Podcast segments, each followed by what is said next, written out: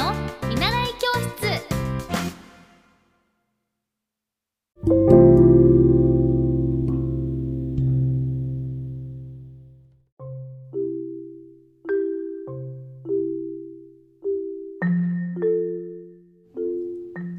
皆さんこんばんは。エッティ先生の見習い教室です。えっ、と今日も引き続きモンテッソリ教育の、えースクーリング授業に通って2日目。になっているんですけれども、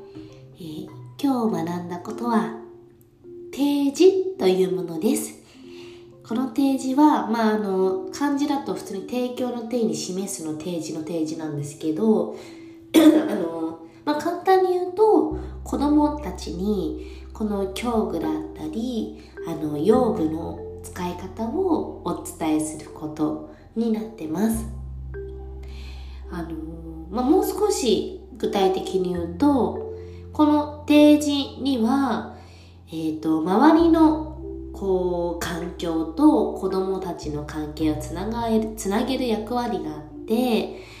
ーとまあ、ここで言うその環境というものは例えばこう子供たちのあのこの活動するお部屋だったり用意した教具のことになっています。じゃあ例えば目の前にうんじゃあおまあの教具そのモンテッソーリ教育で使うもの教具が置いてあったとしてもただそれをね用意しただけでは子供はそれどうやって使うの？と言ってどうそれと関わればいいのかわからないですよね。なので大人がこうやって使うから見ててねといったようにあのどのようにその活動を行うのかというのを子どもたちに見せてあげるようになってます。えーとまあ順番っていうのがあって私今日これを習った時にああまあこの日本の文化だなーってすごく思ってモンテッソーリあのこのモンテッソーリ教育っていうのはマリア・モンテッソーリさんというえっ、とマリア・モンテッソーリ私いつもねイギリスイギリスの医師のいつもイギリスとイタリアわかんなくなった。あまた間違えてイタリアだ。ごめんなさい。イタリア。イタリアの医師のマリア・モンテッソーリさんが、えー、と考案された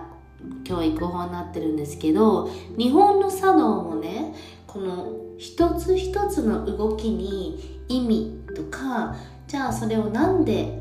相手に伝えるのかっていう作法の意味が込められてるんですけどこのモンテッソリ教育もゆっくり行動を見せてあげて子供の真似を大人が大人の真似を子供ができるように伝えていくんですね。で、まあ、その大まかな流れが子供をまずじゃあハサミ切ってみようハサミで切ってみようかっていったようにそのお仕事の活動に誘ってみますその次にここにハサミが置いてあるからじゃあこれを持って机の上に行こうねと言って活動する場所を伝えますじゃあこれ持っていくよ。机の上にと言って机の上まで持っていきます。そして実際にやってみせるんですけれどもその時に大事なことがハサミ。これは、えっと、喋りながらやるっていうのだと同時に ごめんなさい。子供は2つのことを一気にできないので一つ一つお伝えしていきます。で、えっ、と実際にやってみる。最後にじゃあ次は〇〇ちゃんの番だよ。やってみると言って提示をし終えたら再度やるかやらないかっていうことを聞いてみます。コツは見ていてね。っていうことと待っていてね。っていうこと。あとはもう一度やるから見てみてね。と言ってう一度やってみます。であの、まあ、例えばやりたくないとか今はいやいやっていう時だったらまあもう別の日に誘ってみたりとか興味のある時にやってみたりとかそれは状況に合わせて子供の成長に合わせて変えていくっていうことが大事なようです、えー、明日は実際にこの、えーと、提示っていうものをしてみます。さてできるかな？私が。じゃあ今から。ちょっと違う仕事があるんですけど今日は眠れないかもしれませんがあの頑張っていきたいと思います。じゃあ皆さんおやすみ。